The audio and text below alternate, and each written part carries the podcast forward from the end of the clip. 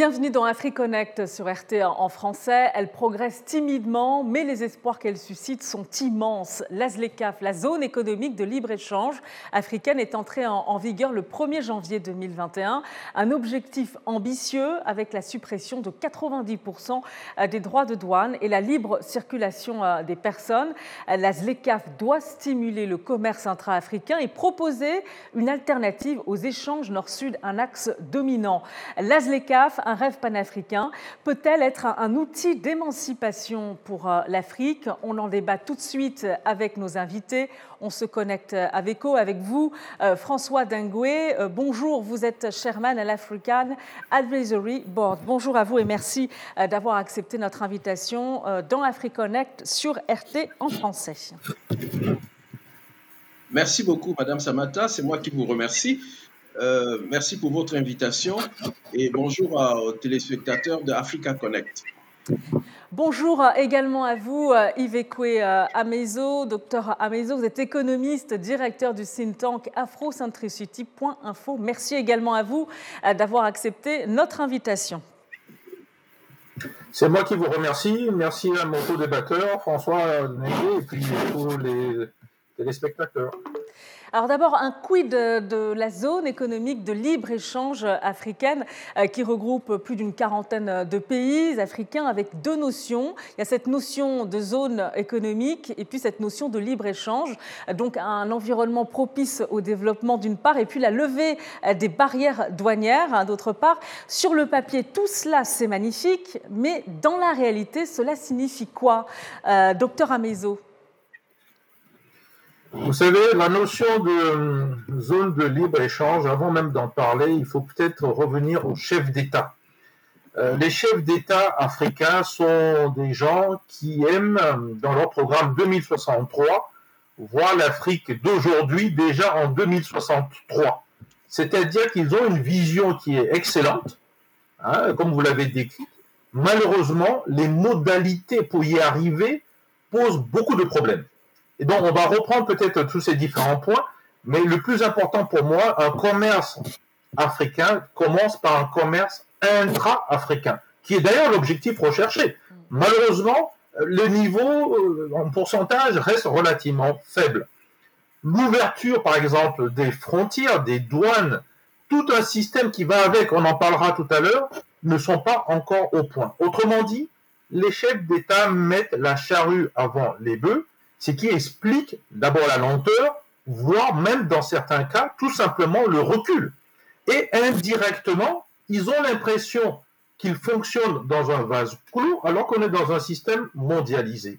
C'est-à-dire qu'en fait, en mettant effectivement cette zone de libre-échange à disposition, et comme ils produisent très peu en termes d'industrie, de manufacture, de transformation de produits africains pour les Africains, alors ils risquent de se faire envahir par des produits venant de l'extérieur et ne pourront pas soutenir la compétition. Euh, il a raison, euh, François Dengoué, ce, projet, il est trop ambitieux. C'est un projet finalement euh, qui a été élaboré à huis clos entre des, chefs d'État africains. le docteur Amaïzo a raison. le projet est ambitieux. Ambitieux ne veut pas dire qu'il n'est pas réalisable. le projet est réalisable et il faut situer tout cela dans un contexte. Euh, pour une fois, les chefs d'État africains ont vu juste, du moins pour ce qui concerne cette zone de libre-échange continentale. Euh, mais souvenez-vous, tout cela vient de loin. Euh, il faut donner quelques repères historiques. vous vous rappelez que après tous les, les, et les désordres occasionnés en Afrique par les programmes d'ajustement structurel dans les années 90, il y a eu comme un ressaisissement des Africains qui ont, se sont réunis, les chefs d'État africains se sont réunis à Abuja en, en 1991 et ont, adopté ce qu'on appelait le traité d'Abuja. Ce traité d'Abuja, ça date de, de, 1991, c'est-à-dire que ça fait 32 ans, et ils ont euh, institué dans ce traité ce qu'on appelait euh, la zone, euh, le marché unique africain. Et donc, dans, ce, dans cette perspective, il y avait la perspective de faire de l'Afrique un seul un, un, grand marché, y compris avec une monnaie unique. Et j'insiste là-dessus. cela date donc depuis 1991, 32 ans. Et c'est entré en force en mai 1994. Donc, vous voyez que normalement, depuis 29 ans, le problème devrait être réglé. Et cela s'est même renforcé plus tard euh, par un sommet des chefs d'État africains qui a eu lieu à Lomé au Togo euh, en, 2000, en juillet 2000. Nous allons bientôt fêter exactement son 23e anniversaire, où sous la signature de plus de 50 chefs d'État africains, il y avait l'adoption de ce qu'on a appelé les actes constitutifs de l'Union africaine et dont l'article 19, si je me rappelle bien, crée la Banque centrale africaine. Donc, vous voyez que sur le papier, tout est très, très bien. Tout est très, très bien et tout, devrait se passer normalement. Et la réalisation, la création de, la ZLECA était une bonne chose. Mais euh, nous reviendrons dessus. L'exécution est tardive et surtout, l'exécution ne tient pas compte du changement crucial qui est en train de se produire dans le monde, dans la géopolitique et dans l'économie internationale, qui est la montée des BRICS et la, chute progressive des pays dits de l'Ouest. Cela crée un univers totalement différent. Vous voyez que même les BRICS parlent d'une monnaie unique, mais euh, je, pourrais développer plus tard. mais on ne peut François, puisque vous dites que, l'exécution elle est tardive, euh, docteur Amésio, c'est vrai qu'initialement ce, ce, marché devait être effectif dès le 1er juillet 2020, mais Covid oblige, ce calendrier a donc été euh, repoussé. Où est-ce qu'on en est concrètement? Alors, vous savez, c'était initié en 2012 et rentré en vigueur en 2021. Donc déjà, le temps de réaction, on peut se poser des questions. Mais l'objectif, c'était le commerce intra-africain en créant un marché commun et quelque part sortir de la réalité des économies extraverties africaines où l'Afrique, en, gros, n'est qu'une pourvoyeuse de matières premières sans des créations d'emplois décents pour les Africains. Alors, le problème de tout ceci, où est-ce qu'on en est? On en est que dans le dernier sommet de l'Union africaine à Addis Abeba en février 2023, donc euh, il n'y a pas si longtemps que cela, c'était là l'ordre du jour. Vous savez, le président comorien, qui est le président en exercice actuellement, M. Azali Assoumani, euh, il en est très conscient. Euh, sauf qu'il a rajouté qu'il ne faudrait pas que cette initiative, cette zone de libre-échange, rejoigne la longue liste des occasions malheureusement manquées. Donc, certains chefs d'État sont bien au courant. Si on part toujours des institutions, M. Moussa Faki, qui est le président de la Commission de l'Union africaine, lui, il a été plus direct. Hein. Il a dit qu'il y a un manque de volonté politique des chefs d'État et qu'en gros, le commerce intra-africain, euh, il tourne autour de 9 à 16 euh, en tout cas moins de 20 du total des échanges africains. Donc, ils sont très bien conscients de ce qui se passe. Euh, mais la réalité, c'est qu'en fait, et ça, c'est ma position, c'est qu'il faut que ces chefs d'État, ces dirigeants africains, ils optent sans hypocrisie pour une levée partielle et graduelle des droits de douane. Je vous donnerai quelques exemples de ce qu'ils sont en train de faire. Et s'ils veulent une zone de libre-échange efficace, je dis bien efficace, on est obligé, et M. Nagel l'a dit tout à l'heure, d'avoir un système panafricain de paiement et de règlement basé sur un panier de monnaie. Et en plus, avec la capacité de sanction des Occidentaux, et notamment des États-Unis à travers le SWIFT, il faudra un circuit de transactions financières sécurisé. On en est très loin actuellement en Afrique. Mm. Il faut rajouter à cela ce que, j'appelle la performance logistique. Vous citiez des exemples, il y a peut-être cet exemple-là, le, sept pays africains qui ont débuté des échanges dans le cadre de l'initiative euh, sur le commerce guidé. Euh, il y a le Ghana, le Cameroun, le Rwanda, le Kenya, Maurice, l'Égypte et la Tanzanie, et ça concerne 96 produits. Il s'agit d'un test, euh, docteur Amezo. Est-ce que ce genre d'initiative, finalement, vous pensez que ce n'est pas encore à l'échelle continentale, mais c'est de nature à faire avancer les choses, vous croyez? Toutes les initiatives sont bonnes à prendre. Sauf que vous avez oublié l'essentiel de tout ce que vous venez de dire. Qu'est-ce qu'il y a dans cette initiative? Moi, ce que j'ai pu comprendre, je n'ai pas entendu parler des produits qui nous intéressent, qui permettent d'augmenter la productivité. L'intelligence artificielle, la technologie du blackboard, le robotique, tous ces éléments qui permettent d'améliorer la productivité de l'industrie et de la transformation en Afrique, sur le sol africain, pour les Africains. Par contre, vous allez entendre beaucoup de produits dont la teneur en technologie reste extrêmement faible. On parle de carreaux de céramique, on parle de climatiseurs, On parle de petites choses, du thé, du sucre, des matières premières. C'est pas avec ça que vous allez combattre d'abord de manière plus globale ce qui se passe dans le cas du BRICS et plus largement globalement, mais aussi au, niveau de l'Afrique. Euh, François Dengue, il s'agit euh, de booster l'emploi, d'attirer les investisseurs, de permettre aux pays africains même on le dit, de s'émanciper euh, de l'exploitation des matières premières. Est-ce que c'est le remède miracle, cette ZLECAF, finalement, qui va permettre de sortir de cette dépendance aux ressources naturelles et de diversifier les économies africaines?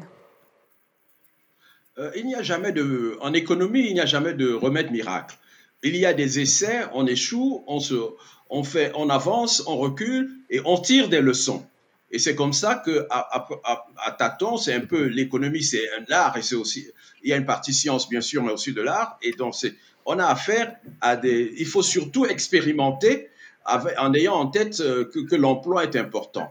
Euh, nous devons, euh, il n'y a pas de remède miracle donc, mais nous avons là avec la ZLECA un très très bon outil euh, même si nous le critiquons, nous ne devons pas l'abîmer. Et en disant cela, euh, c'est de mon point de vue, c'est la meilleure réalisation que l'Union africaine pu faire depuis sa création, je dois le dire.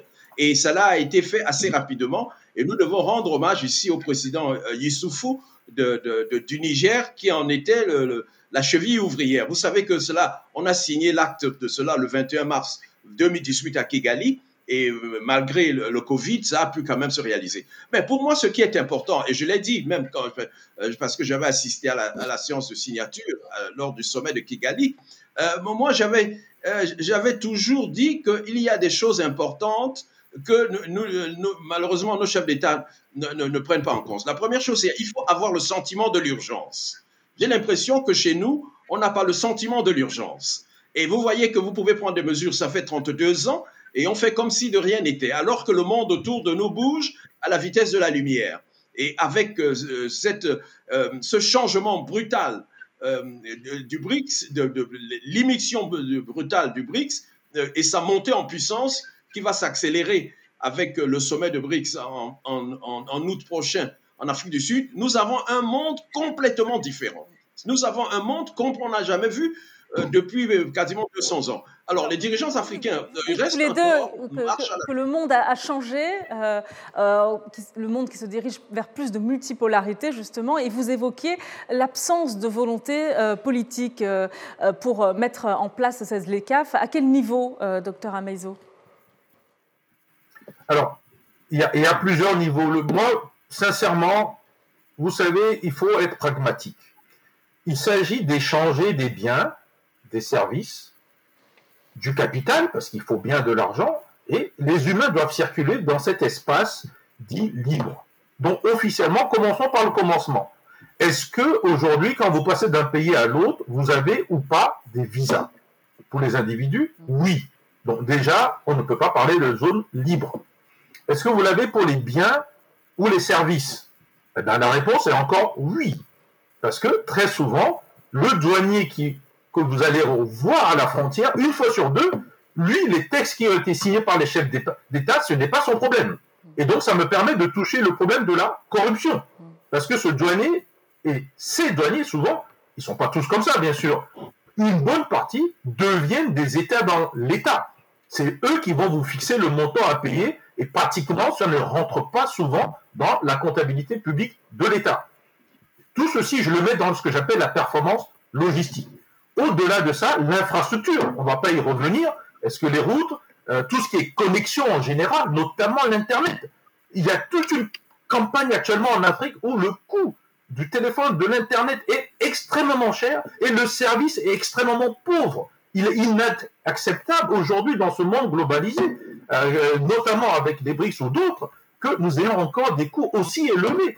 Alors que tous les grands pays qui sont très en avance dans le domaine de l'Internet ont proposé à l'Afrique de faciliter et de faire en sorte qu'avec la compétition, les prix puissent baisser. Donc voilà encore un exemple de volonté politique qui ne fonctionne pas parce que les chefs d'État ont l'impression que si on ouvre par exemple l'Internet, alors du coup, ça peut faciliter aussi les contre-pouvoirs et donc faire vaciller leur pouvoir. Parce qu'il faut dire les choses concrètement. Ils ne sont pas fous, ces chefs d'État. Ce sont des gens qui s'organisent pour rester au pouvoir le plus longtemps possible avec tous les gens qui les entourent. Donc le système commercial de libre commerce qui est derrière doit les arranger. Et du coup, c'est plus facile de devenir un sous-traitant de quelqu'un qui est en, Occident ou en Chine ou ailleurs, et de gagner la marge, plutôt que de laisser des, du secteur privé africain très dynamique, le patronat africain très dynamique, de prendre la relève. Alors, euh, il y a aussi des divergences, hein, euh, notamment concernant le, protocole euh, de libre circulation des personnes et, des biens, un protocole qui effraie les, pays les plus protectionnistes.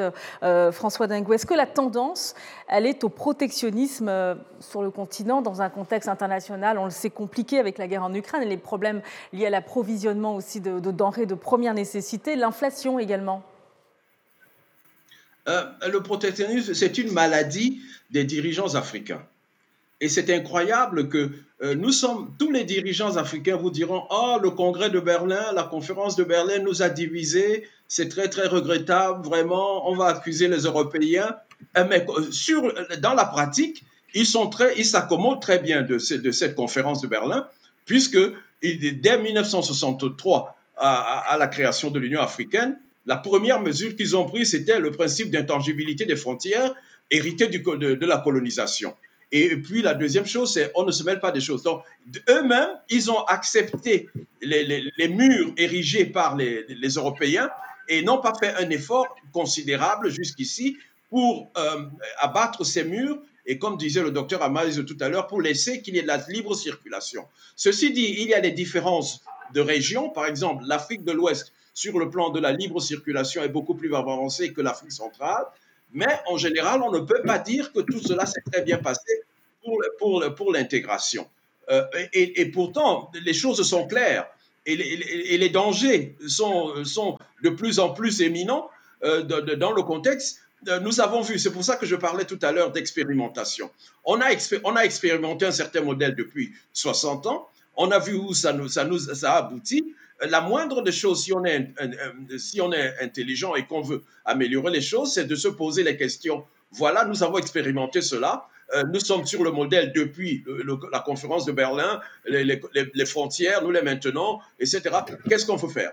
Alors, il y a des initiatives comme celle-là de la, la, ZLECA, que je dis encore, je soutiens, mais je vous dis que lors même de la signature, j'avais fait, mais, j'étais, moi je disais qu'ils avaient mis la charrue avant les bœufs. Parce que, en réalité, il faut d'abord mettre les conditions de la, de, pour qu'il y ait un véritable euh, commerce. Par exemple, euh, et, parmi les cinq conditions que j'avais posées à l'époque, euh, j'avais la première, c'était pour moi, il faut un droit de, droit de la concurrence. Quel, pour qu'il y ait un marché qui fonctionne, il faut qu'il y ait un droit de la concurrence qui fonctionne. Jusqu'à aujourd'hui, à ma connaissance, il n'y a pas de droit de la concurrence. Ça veut dire que euh, rien ne peut avancer on ne sait pas exactement de quoi ce qu'il faut faire, et, on ne sait pas jusqu'où on peut aller. Et deuxième condition, je vais terminer là, je ne vais pas prendre beaucoup de temps, je vois que l'émission est courte. La deuxième condition pour moi, la, première chose, c'est d'abord s'accorder sur une monnaie unique. Mmh. Et là, ce n'est pas des vœux. Il y a le traité, je vous dis, l'acte constitutif de l'Union africaine a été signé en juillet 2000, 2000 à, Lomé, et il y avait l'acte dans l'article sur les institutions financières dans la Banque centrale. Donc ce n'est pas un vœu, c'est une décision qui a déjà été prise depuis 23 ans. On se demande si, les dirigeants africains accordent de la valeur à leur signature. Vous ne pouvez pas signer quelque chose qui devait instituer la monnaie unique depuis 23 ans. Et aujourd'hui, on n'a pas avancé d'un seul iota. Alors, on n'a pas avancé d'un seul iota, vous dites, mais c'est vrai qu'il y a un agenda que vous avez cité tout à l'heure, docteur Amezo, c'est l'agenda 2063 hein, de l'Union africaine. Donc, on a encore euh, quelques décennies peut-être pour y arriver. Mais euh, sur le, le, commerce intra-africain, euh, euh la faiblesse du commerce intra-africain, c'est 15% des échanges, alors que le commerce intra-européen, je crois que c'est aux alentours de 60%.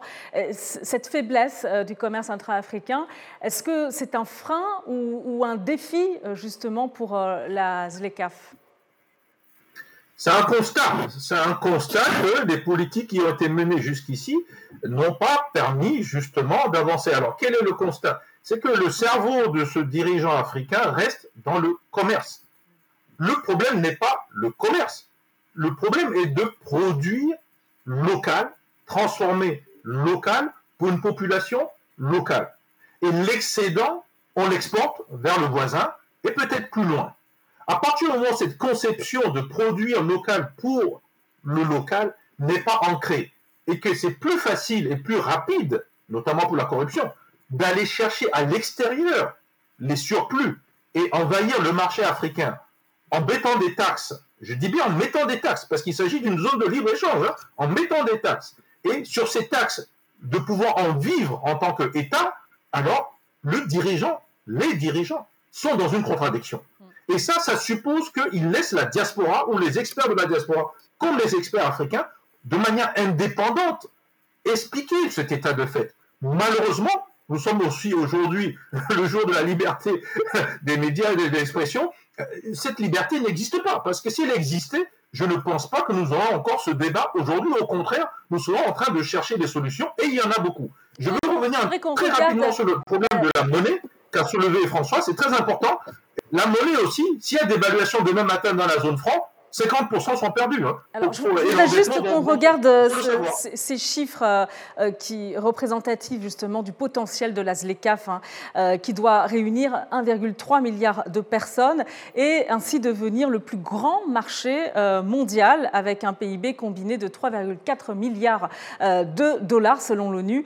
la ZLECAF, c'est donc le plus grand marché mondial. Mais à qui ce marché mondial va profiter, professeur Dangoué euh, euh, ce n'est pas seulement le plus grand marché mondial. Moi, je dis que l'Afrique, c'est la région qui a vocation à être la région la plus riche du monde. Les Africains ont vocation à être les plus riches, la, terre de la prospérité.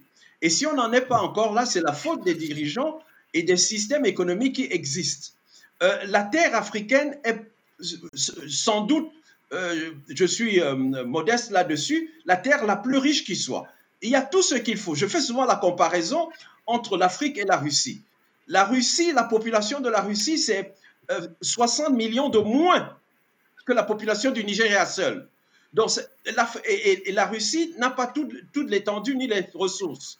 Donc, si la Russie seule arrive à tenir, imaginez l'Afrique avec un marché qui sera de 2 milliards, de plus de 2 milliards 3 en 2050, et un marché qui a une population jeune, le potentiel africain est presque infini. Mais justement, on est, on est, on est vraiment est-ce que, les futurs, est-ce que les futurs gagnants de la ZLECAF, ce ne seraient pas les firmes internationales, multinationales, qui sont très compétitives, déjà dominantes même sur, ce, sur les marchés africains actuellement?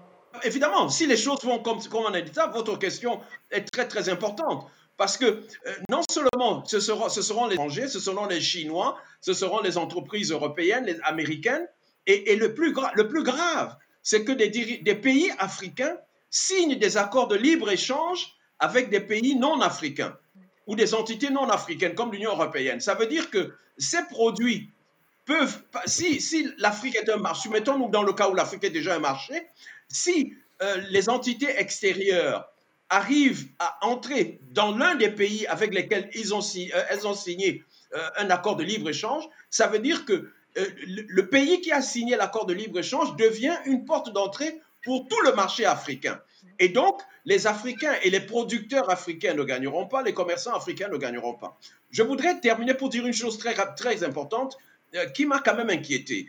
Euh, le, secrétaire général, M. Mangoli Mene, a, récemment déclaré le 24, le 24 avril qu'il est, il est conscient de la perspective que euh, la monnaie unique était un projet important. Et lui-même, il dit qu'il est presque impossible d'avoir que le projet de la ZLECA se réalise sans qu'il y ait cette euh, monnaie unique. Mais l'ennui, c'est qu'il dit qu'il y a trop d'obstacles au point où il ne voit pas la réalisation de cette monnaie unique. Ça veut dire que concrètement, euh, les dirigeants de la ZLECA sont dans le flou et c'est dommage pour l'Afrique parce que c'est un outil important pour le développement économique de l'Afrique dans les années futures, étant donné la, compétition qui sera terrible et qui arrive, et les Africains, s'ils ne se... Moi, je crois que, en général, moi, je vois toujours qu'il y a trois solutions en Afrique pour le développement. La première chose... Juste, euh, euh, pour terminer, puisqu'on n'a on a plus trop le temps, pour terminer, euh, docteur Amezo, le professeur Dangoué soulignait que plusieurs pays africains, c'est vrai, ont signé des accords de libre-échange avec des pays non africains. C'est le cas de Maurice qui a signé un, accord avec la Chine. On peut citer également la, les accords de Cotonou aussi, hein, entre les pays africains et, l'Union européenne. Et puis la loi aussi AGOA, la loi sur la croissance et les opportunités de développement en Afrique, qui constitue des accords entre les États-Unis et certains pays africains. Finalement, est-ce que ce ne sont pas les, pays, les partenaires qui convoitent le continent, qui ne vont pas tirer profit, qui vont tirer profit de cette future ZLECAF? Tout à fait. En fait, il faut, il faut mettre un sens. Les, accords que vous avez cités, ce sont des gens de l'extérieur en Afrique qui les préparent et qui les font signer aux Africains. Et d'ailleurs, dans le cas des accords de Lomé et de Cotonou, euh, si vous faites le bilan sur presque 40 années, euh, rien n'a progressé au, niveau industriel, rien n'a progressé au niveau du commerce entre euh, l'Europe, l'Union européenne et l'Afrique en termes de progression pour l'Afrique dans tous les domaines. On n'a pas le temps de parler dans le détail actuellement. Dans cette zone de libre-échange, elles sont des accaparements d'espace. Et puis, il faut aller très loin derrière, parce que derrière l'histoire de la monnaie commune ou unique, il y a un autre problème, c'est l'endettement. On n'en a pas parlé. Et le chiffre que vous avez donné sur les Nations Unies, moi, moi, moi je, je, le contexte. Vous ne pouvez pas parler d'un grand marché si vous ne parlez pas aussi de la capacité, ce qu'on appelle le pouvoir d'achat des Africains. Où est-ce qu'il est ce pouvoir d'achat des Africains? Qui sont une grande population, qui sont un grand marché. Quel marché est-il pour des gens qui sont pauvres à 60-70% et qui vivent encore dans les zones rurales sans connexion Internet? C'est de ça qu'il s'agit. Donc l'ONU devrait améliorer la présentation de ces chiffres. On n'est pas seulement un marché, on est aussi des gens qui finalement vont s'embêter parce qu'on n'a pas ce pouvoir d'achat et qui demain vont perdre la propriété de ce que nous avons. Et puis, il ne faut pas laisser seulement les États fonctionner. Il y a les multinationales et les transnationales qui, dans le cadre des programmes d'ajustement, quels qu'elles soient, justement profitent des privatisations pour des 1 ou 2 euros symboliques pour récupérer des pans entiers de ce qu'on appelle nous les capacités productives africaines, dont tout ce qui est logistique, les ports entre autres. Donc tous ces éléments, en fait, l'Afrique est en train, les chefs d'État, sans le savoir, avec cette zone de libre-échange, sont en fait d'annexer une grande partie de cette Afrique à des étrangers dont ils vont souffrir demain. On le voit dans le secteur bancaire, on le voit dans le secteur informatique et notamment avec tous les gens qui sont en train de contrôler l'Internet et notamment la téléphonie mobile en Afrique. Et demain, ça va être des espaces jusqu'au territoire parce que les sols sont en train d'être vendus officiellement pour faire de l'agriculture et officieusement pour réexporter vers l'Occident les terres rares ou les métaux rares. Merci euh, beaucoup à vous. On est arrivé à la fin de, cette émission. Merci à vous, euh, docteur Ameizo, et, merci également à vous, euh, professeur Dangoué, pour votre participation. Merci à vous. Merci. Et merci à vous de nous avoir suivis. Retrouvez AfriConnect sur notre site RT en français et sur nos réseaux sociaux. À très bientôt dans AfriConnect sur RT en français.